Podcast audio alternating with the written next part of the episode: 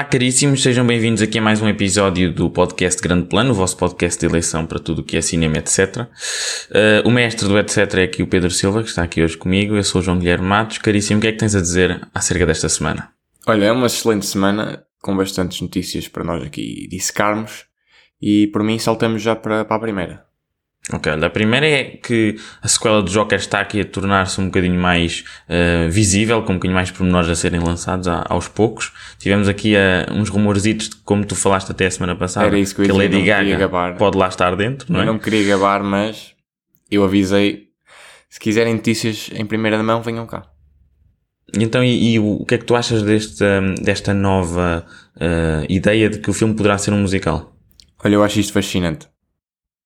Eu acho mesmo, eu, eu não, não, não consigo pôr em palavras o quão entusiasmado eu estou para este filme, agora que é um musical.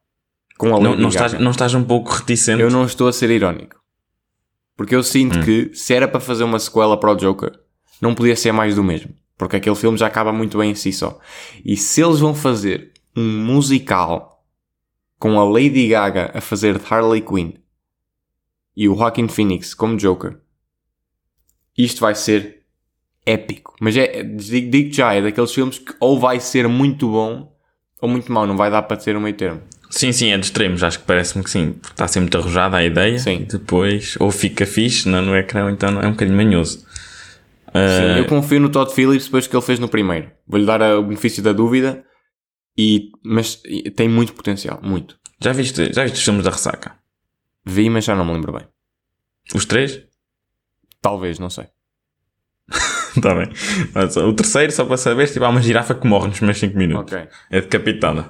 Uh, acho que é um bom pronúncio do que se pode passar aqui na escola de Joker. Não, é pá, eu acho que vai ser interessante e estou interessado, uh, no geral, em ver o que é que, que, é que eles fazem neste filme. Uh, mas confesso que não, não, a Lady Gaga como Harley Quinn não era algo que fosse óbvio para mim. É muito. Pois não, por isso é que é muito interessante, porque nada disto é óbvio. Nada desta ideia é óbvia. É Achas que ela vai conseguir roubar o, assim, o estrelato da, da Margot Robbie como Eu já ouvi Quinn? dizer que eles, para além desta Harley Quinn, já estão a pensar noutra Harley Quinn para a série do Matt Reeves. Pois, a DC adora isto, que é um malabarismo das mesmas personagens. Mas digo já uma é um coisa, o que é que tu dirias de, no universo de Robert Pattinson, temos uma Harley Quinn que seria a Anya Taylor-Joy? Eu gostava, essa da, Acho que é perfeito. boa pica. Acho que é, sim, sim, sim. perfeito. Para mim era Gosto muito dessa atriz. Para mim era a minha Ah, mas é, é, um rumor ou é tipo tu só mandas aquela boca? Ideia. A minha ideia, eu se fosse agente de casting, estava atrás dela. Porque acho que Sim, ela é uma excelente atriz. Perfeita. Sim, tem, tem pinta. É metódica, gosto, gosto. Um, então, olha, falando aqui de outro filme, temos outro também. Filme que, curiosamente, tem uma ligação a este na minha cabeça, porque eu, agora com esta notícia, estou igualmente assim sem saber o que fazer deste filme, mas estou bem entusiasmado. Não, eu, eu acho que o filme que vamos falar agora, que portanto é, é, o filme da Barbie, eu acho que este filme, em particular, tendo em conta o cast e quem está envolvido, eu acho que o filme, espero que o filme tenha um twist maluco. Sim, este pode... filme vai ser claramente assim um comentário social meio maluco. Mas eu estou mesmo meio à espera também de tipo violência estilo Tarantino, lá pelo meio, lá para o fim. Era muito engraçado. Sim, estamos a falar do filme da Barbie porque saiu a primeira imagem oficial do grande Ryan Gosling como Ken, não é verdade? E está incrível, desculpa lá, o homem parece mesmo um bonequinho. Tu já viste o modo como tu, tu olhas para aquilo e notas, até aquele sorrisinho que ele faz, ali o cabelo loiro e tal, tu notas mesmo, este gajo parece feito de plástico, não parece? Sim, sim, não, é, é, está perfeito, perfeito. E como nós já tínhamos dito uh, a semana passada, há duas semanas quando falámos do filme, este filme vai ter várias Barbies e vários Kens. Nós vamos ter a, a, Barbie feita pela Margot Robbie, a Barbie feita por uma atriz que é Issa Rae, depois pela Harry Neff, que é uma atriz trans, um, e depois vamos ter vários Kens, que vai ser o Ryan Gosling. Temos o Simu Liu, que disse que só aceitou participar neste filme porque o agente dele leu o guião e lhe disse que foi o melhor guião que ele já tinha lido. Portanto, o que é que é isto? E temos também o Ken Dun Kutigatwa, que é o gajo de Sex Education, que faz de Eric na série uh, e que agora vai ser o novo Doctor Who, também está aqui como Ken. Portanto, temos três Kens e três Barbies. Pelo que eu percebi, não é nada de multiverso nem nada. São, eles vivem no mesmo sítio, na mesma cidade. Portanto, não sei o que é que vai acontecer, mas vai ser épico. Espero que não seja, assim, algo que nós saiamos um bocadinho, assim, desapontados depois de tanto build-up, porque aquilo está, há muito mistério. Se reparar, já há muito mistério. Cá para fora, oficialmente, não sabemos muita coisa o que é que está a passar. Pois não, não sabemos nada, mas isso para mim eu acho que é bom para já ainda falta muito tempo que o filme só sai no verão de 2023, portanto falta um ano. Um, mas eu quero ver é um trailer. Quero ver um trailer para isto, para ter uma, assim, uma noção do- da vibe do filme. Sim. Porque isto está. Mas se tu fores ver eu, o- eu não me lembro de ter, de ter um filme que me parece tão interessante por ser assim fora da caixa. Sim, sim, parece ser, apesar de tudo, parece ser original. Sim, é Porque a premissa de fazer um filme da Barbie não é Sim. propriamente apelativa, mas Exato. o modo como estão a aderir a, a Sim, isto sim. e tal parece interessante. Mas olha uma coisa, se tu reparares pelo track record dos filmes que a Margot Robbie faz, e em especial do que o Ryan Gosling tem feito nos últimos anos, Sim. eles só se metem em coisas que claramente têm alguma coisa de especial por trás. Claro, então Por isso eu acho própria que- Greta Gerwig. Eu sei, a, a Greta também tem feito E, filmes e quem fixos, está eu a sei. escrever que é o Noah Baumbach, acho eu, que é o, não sei se é marido marido dela. Também acho, se não me engano, se não me engano, estava por trás também do Marriage Story, assim. Ele fez o Marriage Story, É realizou e escreveu. Que não, tu olhas e não pensas Barbie, blockbuster. Não, isto não vai ser isso. Vai ser uma coisa, pá, que nem sei o que é que vai ser. É porque é- eu não, nem consigo perceber o que vai ser. É isso que me- Temos que ver em, em ScreenX com três ecrãs. não, vai ser fixe, vai. Nós temos que ver. Hum, outra coisa que se calhar devíamos ter falado até a semana passada, porque o trailer já saiu há nove dias, é o Sandman, que é uma série que vai estrear na Netflix. Uh, portanto, o Neil Gaiman escreveu que há uns tempos. uh, foi cómico, não foi? Sim, é, foi uma série de cómics que ele escreveu, eu acho que foi Sim. no final dos anos nove- eh, 80, início de 90. E ele agora está a adaptar isto, está mesmo diretamente envolvido na adaptação disto aqui a, a uma série e o- saiu um teaser relativamente curto, mas parece-me interessante, parece-me assim, com personalidade. Ou, ou seja, parece-me o tipo de séries que acho que vale a pena ver. Eu, eu não estou muito familiarizado com, com o lore e a mitologia do Sandman, mas devo dizer que o trailer me surpreendeu bastante porque, principalmente pelo, por parecer, é, é o, A estética, sim, a a personalidade. estética é, é o estilo que eu gosto, que é assim uma coisa épica, que não tem medo de ser épico, não manda aquelas piadas de Marvel só para descartar cenas, Pois tu ficas nervoso com atenção, um, e os efeitos especiais pareceram bastante sólidos para uma série, porque às vezes quando estas séries são- querem ser assim, ter um scope muito grande, depois uh, nota-se e perdem um bocado de qualidade no, por causa dos efeitos especiais, mas aqui parece-me que eles estão a conseguir lidar bem com isso. O cast parece-me, apesar de eu não conhecer grande, grande parte dos atores, é um cast que me parece bastante sólido, ou seja, as pessoas estão lá e parece-me parece estão bem. Um, sim, o principal, E a vantagem- sim, o principal diz, até diz. me deu assim umas vibes em termos de voz do, do Adam Driver em Star Wars, a fazer de Kylo Ren, assim uma voz mais grave, Uhum. mais sedutora. Pronto, Sim, não sim. sei. Um, acho que tem potencial. A vantagem também de, como estavas a dizer, o cast não ser assim propriamente muito mainstream ou conhecido é que se calhar pode permitir que eles cresçam nas personagens Sim. e até desenvolvam assim aquela relação como o próprio Chris Evans desenvolveu com o Capitão América, o Robert Downey Jr. com o. Iron Man, pode ser fixe. Portanto, sim, vai estar na Netflix, estejam atentos a isso, Sandman. Hum, outra série que também vai sair na Netflix é 1899, que esta foi, foi até tu que me, que me portanto, avisaste que ia sair. Estou Fui sempre ver o trailer. Estou sempre em cima do acontecimento. Porquê? Porque esta série é o follow-up dos criadores de Dark.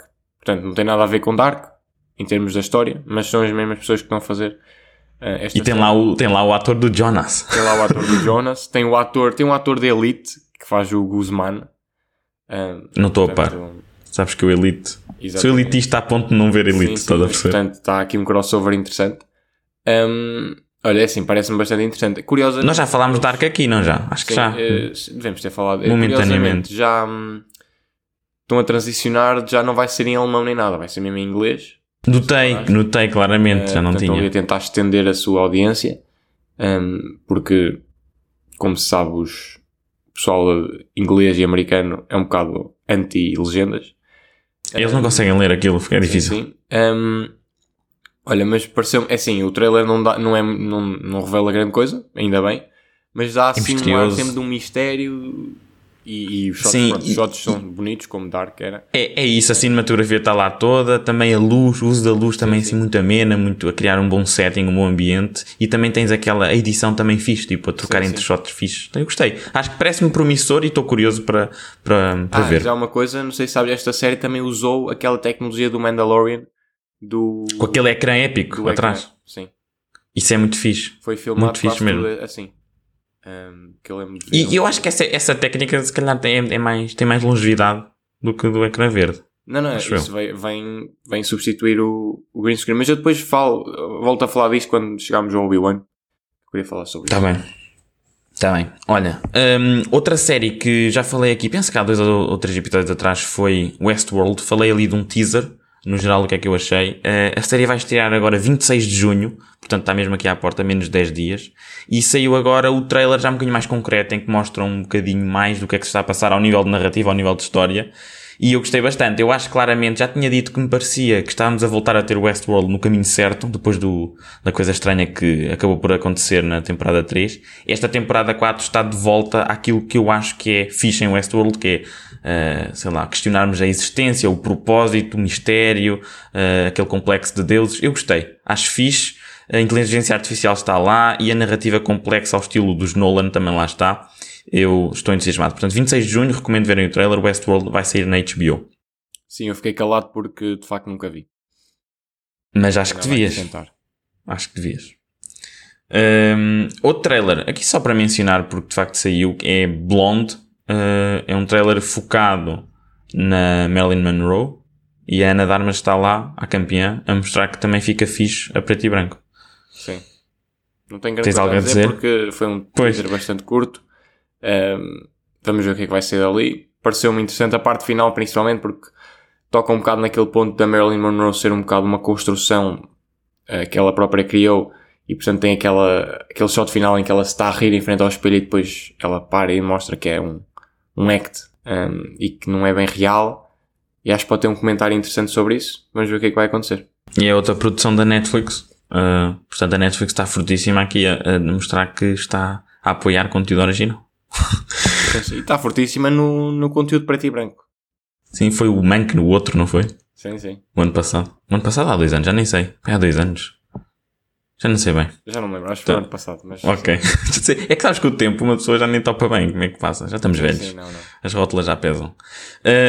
Um, a semana passada falei de Peaky Blinders, da temporada 6 que, que tinha estreado. Eu vi o primeiro episódio. Entretanto, como um louco que sou, vi tudo. Só são seis, também não é assim muito. Um, vi tudo. O que é que eu tenho a dizer? É a pior temporada de Peaky Blinders até agora. Um, de facto, E é bem. Foi. Isso foi forte. sim, sim, sim. Foi, pá, tenho que ser honesto. É, Não estava à espera, não estava à espera de, de ouvir isso. Eu sou, eu sou um gajo honesto, sou íntegro. Apesar de eu gostar da série, tenho que dizer isto. Olha, todas as, as temporadas até agora de Peaky Blinders funcionam muito bem uh, standalone, ou seja, a nível de, ok, vou ver esta temporada sozinho, funciona muito bem. E também funciona bem dentro do- da narrativa geral que eles estão a construir. Esta é fraca das duas maneiras. É péssima conclusão, é péssima como uma conclusão à história geral que eles estão a fazer e como temporada sozinho. É pá, é lenta, é melancólica, tem problemas de pacing, fazem decisão com algumas personagens que acho que ah. Depois, eu tinha dito no primeiro episódio que por causa de uma atriz que faleceu, a Ellen McCrory, um, eles até arranjaram uma maneira interessante. Epá, mas depois, mais para o final, eu comecei a pensar e o, e o modo como eles estavam também a levar aquilo, eu já tenho dúvidas que se calhar foi interessante. Ou seja, potencia, vi potencial na decisão e depois o modo como aquilo estava a acontecer, não sei. Há uma personagem que está a agir que não tem nada a ver com o agiu antes, não sei. Agora, eu achei que isto foi uma conclusão mesmo fraca, então fui ver a IMDB o que é que se estava a passar.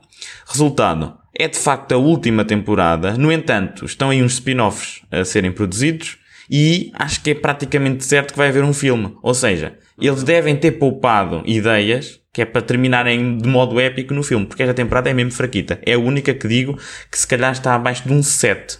Dou-lhe assim um 6.8, sendo simpático, quando dou às outras todas acima de 8,5. Foi claramente um bocadinho para trás, embora, por exemplo, cinematografia, edição e no geral o, o, o Killian Murphy continua impecável.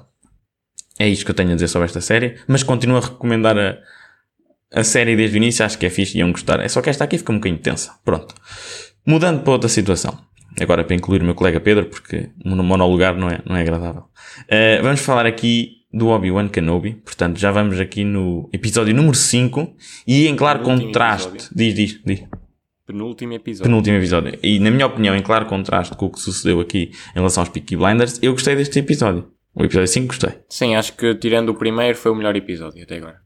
Mas não é dizer muito isso. Pois não. É, porque também dar-lhe gás assim mais para o fim, também não sei até que ponto isto salva uma temporada inteira. É assim só. Hum. Mesmo assim achei um bocado mais ou menos. Olha, pontos Melhor positivos. porque não está muito uh, o, o standard não está muito alto. Sim, mas pontos positivos que eu notei. As fight scenes foram melhores. Mas também não tinham posto uh, esforço nenhum nas anteriores. também foi um bocado isso que eu, que eu Mesmo notei. assim, eu continuo a achar que ele está. Os shots estão feios. Os únicos shots bonitos são os que são de CGI, que não, são, não é o realizador que faz. Isso também é verdade. É verdade. Que é aqueles shots assim um mais shot. de galáxia e tal. Sim, olha lá, eu quero estar. Isto não é bem spoiler. Há um shot, não sei se tu reparaste, quando a Riva chega lá à frente daquela porta com os Stormtroopers. Uhum. Eu acho que é o shot que resume esta série, que é um shot de cima em que ela está a andar pelos Stormtroopers e o shot não está centrado, a fila de Stormtroopers não está no meio. Está meio de lado. Ela está meio de lado, ela só se vê tipo o, o, o, o- do pescoço para cima, está mesmo feio o shot. Eu, eu não percebo. Se calhar eles, eles decidiram que a assimetria faz parte da- da galáxia de Star Wars. Ahm, mas, mas o que é que eu acho acerca deste. Ah, agora vamos tentar em spoilers, já agora. Não há muito a dizer sem spoilers. Mesmo- Entrar mesmo assim. Mesmo assim, coisa. Para já, aquela ideia de que a Riven não sei o quê, pronto, ok, está engraçada. No entanto, isto foi feito, eles tiveram 4 episódios. Não podiam ter feito isto de maneira melhor. E foi teleguiado. Foi. é que Está tudo muito teleguiado. De repente o Obi-Wan já sabe tudo. Na, pela porta o Obi-Wan já sabe. Eu também acho estas coisas engraçadas. Ahm, epá, não sei, não sei. Depois também o humano que ela empalou no início, o grande Inquisidor original, aparece a campeão. Sim. Já para mostrar Não o quê? explicou nada. Não explicou nada, mas sabes para quê? Ele vai para Rebels. Sim, sim, mas é para mostrar, essencialmente é para mostrar que atenção, a Riva também sobrevive facilmente. Também isso. Pronto. Também isso. Eu também não estou a gostar do modo como afinal ser empalados, afinal já não significa Sim, nada. Não há, não há stakes. É que, desculpa lá, podia ter sido, sei lá, cortar um braço, ou que até porque eles têm aquele vício de cortar membros.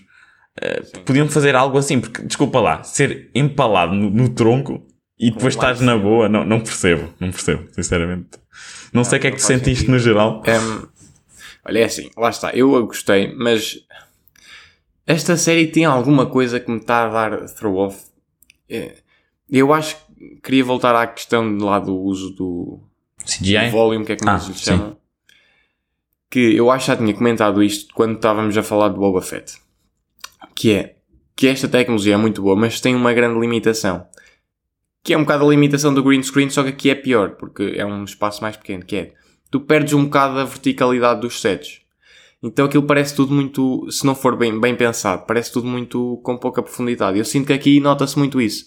Todos os sets onde eles estão é sempre um espaço muito pequenino fechado, não há aquele, aquele ar de, de escala grande, percebes? Por exemplo, o, o caso mais óbvio é na cena em que o Darth, que é uma cena que eu achei bastante boa, até ao fim, até à resolução, foi uma estupidez, que é quando o Darth Vader chega para a nave. Eu, eu achei essa cena incrível, da fixe. Foi, foi incrível, só qual é o problema? Aquilo parecia. Era muito pequenino. É, Tu, tu, eu, não- eu aconselho-te a ir rever a série, eh, o episódio, e a ver o shot em que estás com o Darth Vader e a nave no mesmo shot, assim lateral, em que tu vês os dois, vê a escala da nave em relação ao Darth Vader e pensa no número de pessoas que estavam lá quando eles saíram. E pensa se aquele número de pessoas cabia na nave daquele tamanho. Não cabia. Porquê? Porque eles estão aquilo, como, como eles têm o, o- lá a sala onde eles fazem aquilo, onde tem o ecrã, não é maior. Eles estão-se a limitar e não estão a pensar bem no que estão a fazer e fica uma coisa um bocado pequenina, em escala. E depois, já para não falar da resolução que eles resolveram, que é, ups, havia uma nave lá ao lado, haha, fugiu. Sim, e o Darth Vader, entretanto, foi- gastou a força toda e já não consegue puxar a Não, mas outra. lá está. Isso, eu, eu, eu, quando vi, eu revirei os olhos. Quando isso aconteceu. Mas depois eu pensei e percebi o que é que eles estavam a querer dizer. Que eles estavam a fazer o paralelismo com aqueles flashbacks que eles estavam a fazer. Que também acho que podia ter sido feito melhor. O flashback. Foi mesmo barato. Lá está. Eles tinham uma salinha redonda e estavam lá os dois. Percebes? É um bocado. Podiam, E também não, e não fizeram o de-aging do, do, do Christian. Pronto, mas isso já, já dou de barato. Agora, porque aí não fizeram um flashback em vez de ser uma coisa completamente estéril que está ali e parece num, num éter que não acontece nada, tudo isolado, não é? Porquê que não fizeram, por exemplo, epá, numa cena, até para dar um tie-in engraçado, numa das missões que eles fizeram em Clone Wars, ou quê? E era assim, Sim, em que eles estão mesmo. Em que eles. Não, eles estão ali, estão ali Sparing, os dois, sim. ali só os dois, não se vê mais ninguém a lutar, vê-se claramente que é tipo CGI à volta. Pá, achei um bocado, um bocado barato. Mas o que eu queria dizer é, eles claramente fizeram isso eh, para ser eh, o paralelismo quando o Obi-Wan no flashback diz ao, ao Anakin que lá ele só quer ganhar a todo o custo e que essa necessidade de ganhar eh, faz com que ele não veja as oportunidades eh, mais subtis. E depois o que eles fazem é isso, é ele com aquela gana de querer ganhar rebenta com a nave toda e nem repara que há uma nave ao lado. Uhum. Pá, mas acho que a execução, eu pelo menos quando disse, quando aconteceu na série, eu não, percebi, não, não pensei nisso imediatamente. Foi só depois Sim, de depois pensar eu refleti um que é que bocadinho. Uhum. queriam fazer. E depois refletir, de facto, faz um bocadinho mais sentido. Mas a execução acho que foi péssima, porque não, não transmitiu essa ideia na hora.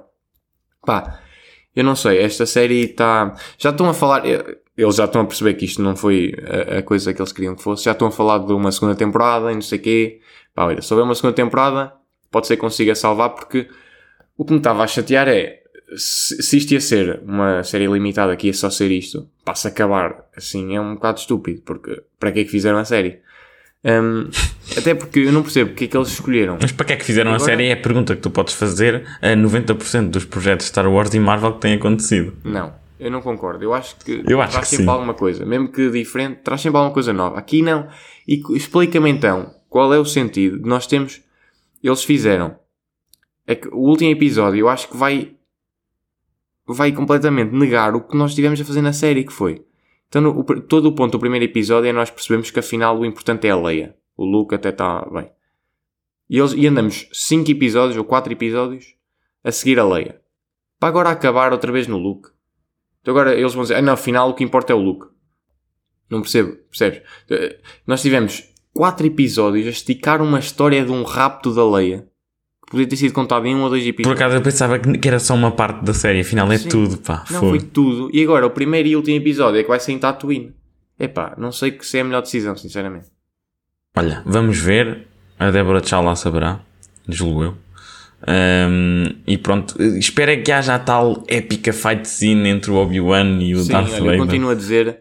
Outra coisa que eu continuo a dizer é que Star Wars, eles nestas coisas vacilam sempre. Eles já na trilogia das sequelas da Disney não fizeram uma cena com os três, o Han, Luke e a Leia. E eu acho que isto é uma oportunidade perdida para nos flashbacks eles terem não só o Obi-Wan e o Anakin, mas também terem a Ahsoka. Porque nunca houve em live action Sim, também pensei nisso. Sim, é sim, sim. Wars. E mesmo tematicamente, tematicamente eu acho que fazia todo o sentido, porque era um, conceito bastante Para unir as é o coisas. facto, Sim. Não, e que é o facto de o Obi-Wan está atormentado porque o, o Anakin é o- era o padawan dele. E ele está atormentado, até o Riva lhe diz porque é que não nos salvaste, porque tipo, ele era, supostamente devia estar responsável pelo Anakin. Mas depois, por outro lado, a Ahsoka era a padawan do Anakin. Portanto, há ali um comentário interessante que podia ser feito para ver as duas perspectivas, tanto do mestre como da, da padawan. Sim. E, eles, e, o, e o próprio Obi-Wan e a Ahsoka até podiam ter ali um momento interessante em que chegavam à conclusão que a culpa não é de nenhum deles. Uhum. Pá, uma cena qualquer assim, eu acho que era interessante. E, e para já ia dar pano para mangas para os fãs discutirem, né? Porque seria a primeira vez que íamos ver eh, os três juntos em live action, depois de sete ou que é temporadas de Clone Wars da animação. De qualquer das formas, eu também já ouvi dizer que o Hayden Christensen vai estar na série da Ahsoka, não sei se é verdade ou não, acho que é. Um, mas o Ian McGregor penso que não. Portanto, mas pelo menos se calhar podemos ver o, o Anakin e a Ahsoka depois na série da Ahsoka. Que estou muito mais entusiasmado por causa de ter o, o Dave Filoni por trás disso, que acho que até agora tem sido O mais consistente. um, o mais consistente, sim. Uh, Deixa-me só dizer também para terminar isto e irmos para o último tópico um, que eu acho que a Riva, eu percebo a cena dela toda, percebo a motivação e tal, mas também te digo, a quantidade de malta que ela também já andou a massacrar e a Não, dar então cabo lá, e a matar. é outra coisa, não fez sentido nenhum. Então ela diz, está a dar aquele speech todo que ele matou as crianças, não sei o quê. E depois O que é que ela faz a seguir? Exato. Abre a porta e começa a disparar sobre inocentes, incluindo crianças. É isso mesmo, eu, eu isso aí não, desculpa, mas não está muito mal feito isso, tá? Eles não pensaram bem no que estão a fazer, não sei. Ou então se calhar pensaram e, e nós é suposto sentimos empatia por alguém que. Não, não, não, não faz sentido. Acho que não faz Não, sentido. aquilo nega tudo o que ela está a dizer antes. É isso, é isso. É que ela ao menos no íntimo podia fazer coisas em que fingia ou evitava em alguns momentos. É que nós não tivemos nada disso ao longo do tempo. Hum, Não sei, mas pronto, vamos ver. Uh, terminamos agora falando da Miss Marvel. Portanto, o episódio número 2 já saiu. É sempre um bom, é sempre um bom tema para terminar porque pelo menos é uma coisa bem feita e bem pensada. Sim, eu continuo a gostar da Miss Marvel. Acho que está a mostrar Também, que. isto está-me a surpreender muito. Exato, é isso que eu ia dizer. Está a mostrar, está a mostrar que afinal o Underdog pode e, e merece ser uma das melhores séries da Marvel na Disney Plus. Basicamente é isto. Sim, lá está. Isto sim, não é aqui Doctor Strange, não sei o quê. Isto sim é fazer diferente do que é a Marvel e ficar bem feito. Eu não tenho problemas em que seja uma coisa diferente, porque de facto nós nunca tivemos uma série deste, ou uma série ou filme deste género na Marvel. Que é um bocado assim um teen drama, mas muito engraçado. Tivemos assim snippets um bocadinho, um bocadinho no Homecoming, quando eles estavam na, Mais ou menos. na sim, escola. percebo, mais ou um menos. bocadinho. Mas eh, isto sim, isto está bem feito. Não é só fazer mudanças para mudar e depois achar que só por ser um- diferente tem que ficar bom. Não. Eles quiseram fazer uma coisa diferente e pensaram como é que ia ficar bom diferente. Olha, assim só assim alguns one-shots, assim, pensamentos eh, gerais. Os drones do, do Spider-Man estão lá, tipo os da, Uhum. da Edith estão lá, que é aqueles, aquela malta da, da polícia ou Operação Especial, não sei bem o que é que eles são ao certo. Sim, é o Department of Damage Control. Ah, ok, o Damage Control, ok, yeah. Eles estão a utilizar isso, o que achei engraçado para ligar. Sim. Ahm, gostei também, no geral, da, da vibe entre, tipo, ela e os amigos. Acho que é engraçado. Continua a ser interessante. Sim, Gostei também do- da tensão entre o Bruno, o amigo dela, e o novo mano. Sim, estás ali a criar o Love Triangle. sim, sim, ele está claramente apa- apaixonadinho por ela, ela ainda não topou. sim. sim. Uh, não estava a gostar, por acaso, da, da personagem nova, desse, desse mano do, do- do carro. Não estava a acrescentar nada, mas gostei de- do tie-in, de que no final, afinal, há qualquer coisa. Porque Sim, a mãe sim. dele... Então isso gostei, porque foi... foi aliás, isso até é outro ponto. A série está mesmo bem pensada, porque uma personagem que parece throwaway só para ser love interest, É. se calhar já dá full circle e liga. Não é o que se chama pensar nas coisas, dar um setup e depois Sim. haver um A narrativa parece estar assim bem laminada. Estás a ver? Não parece estar às três Sim. pancadas. Sim, tudo o que é referido tem uma implicação depois. E inclusive é no mesmo episódio, que também é engraçado, não é assim só... Sim. Portanto, no geral, no geral, esta é assim, continuo a gostar mais de Loki, mas esta rapidamente está a tornar-se um sólido segundo. Sim, olha, e também queria dizer, gostei bastante do comentário sobre a, a parte mais de- muçulmana da série. Uhum. Ah, de cá há várias, oh, tipo, sim, Da, a, a diferença da secção dos homens para as mulheres. Achei que é uma coisa interessante sim, sim. E que, que é importante estar nestas séries para mostrar. Também eu gostei da piada dela, a dizer tipo, ah, não sei quantas brechas, já não dá para meter mais postas. também gostei Sim, disso, está sim. tá engraçado. Sim. Um, yeah, eu gostei. Gostei. E também gostei daquela cena em que o próprio pai da, da Kamala está a, a ficar tramado porque vai ter que se cá votar na outra. Sim, sim, porque ela- Sim, assim, sim. Essa, série, essa cena foi muito engraçada. Não, eu- E aquele, aquela, aquela, no início, logo quando ele está a testar os poderes, que aquela cena é um bocado a gozar com a morte da Black Widow. Que ele está. Sim, sim, eu Depois percebi. ela cai e está. Pois é. Foi também engraçado. A única, está, o único são- ponto negativo que eu vejo nesta série é a, o, o- na série não, neste episódio foi a quantidade de tempo que o puto aguentou a segurar-se ali, tem, portanto ele tem braços de rei e depois ainda deu tempo, atenção, para a Kamala Khan ir mudar de vestuário. Portanto, Sim, um ponto, essa parte, essa parte podia ter sido um bocadinho melhor, mas tudo bem. Sim, não, mas de resto, olha, acho que está bastante bem. Tirando o facto de ela estar um bocado a dar um rip-off ao Lanterna Verde. Os poderes dela. Está a semi, não está? Ainda não. É um Lanterna Verde, basicamente. Mas pronto, eu aceito. A DC também que se organize e que faça. Já não para fazer um filme de Lanterna Verde há, há séculos. Nunca mais fazem. Portanto, olha, paciência. É isso. Então pronto, estamos feitos por hoje. Uh, portem-se bem, caríssimos. Para a semana voltamos com a, com a habitual magia. Portanto, tchauzinho, portem-se bem. Tchau, tchau.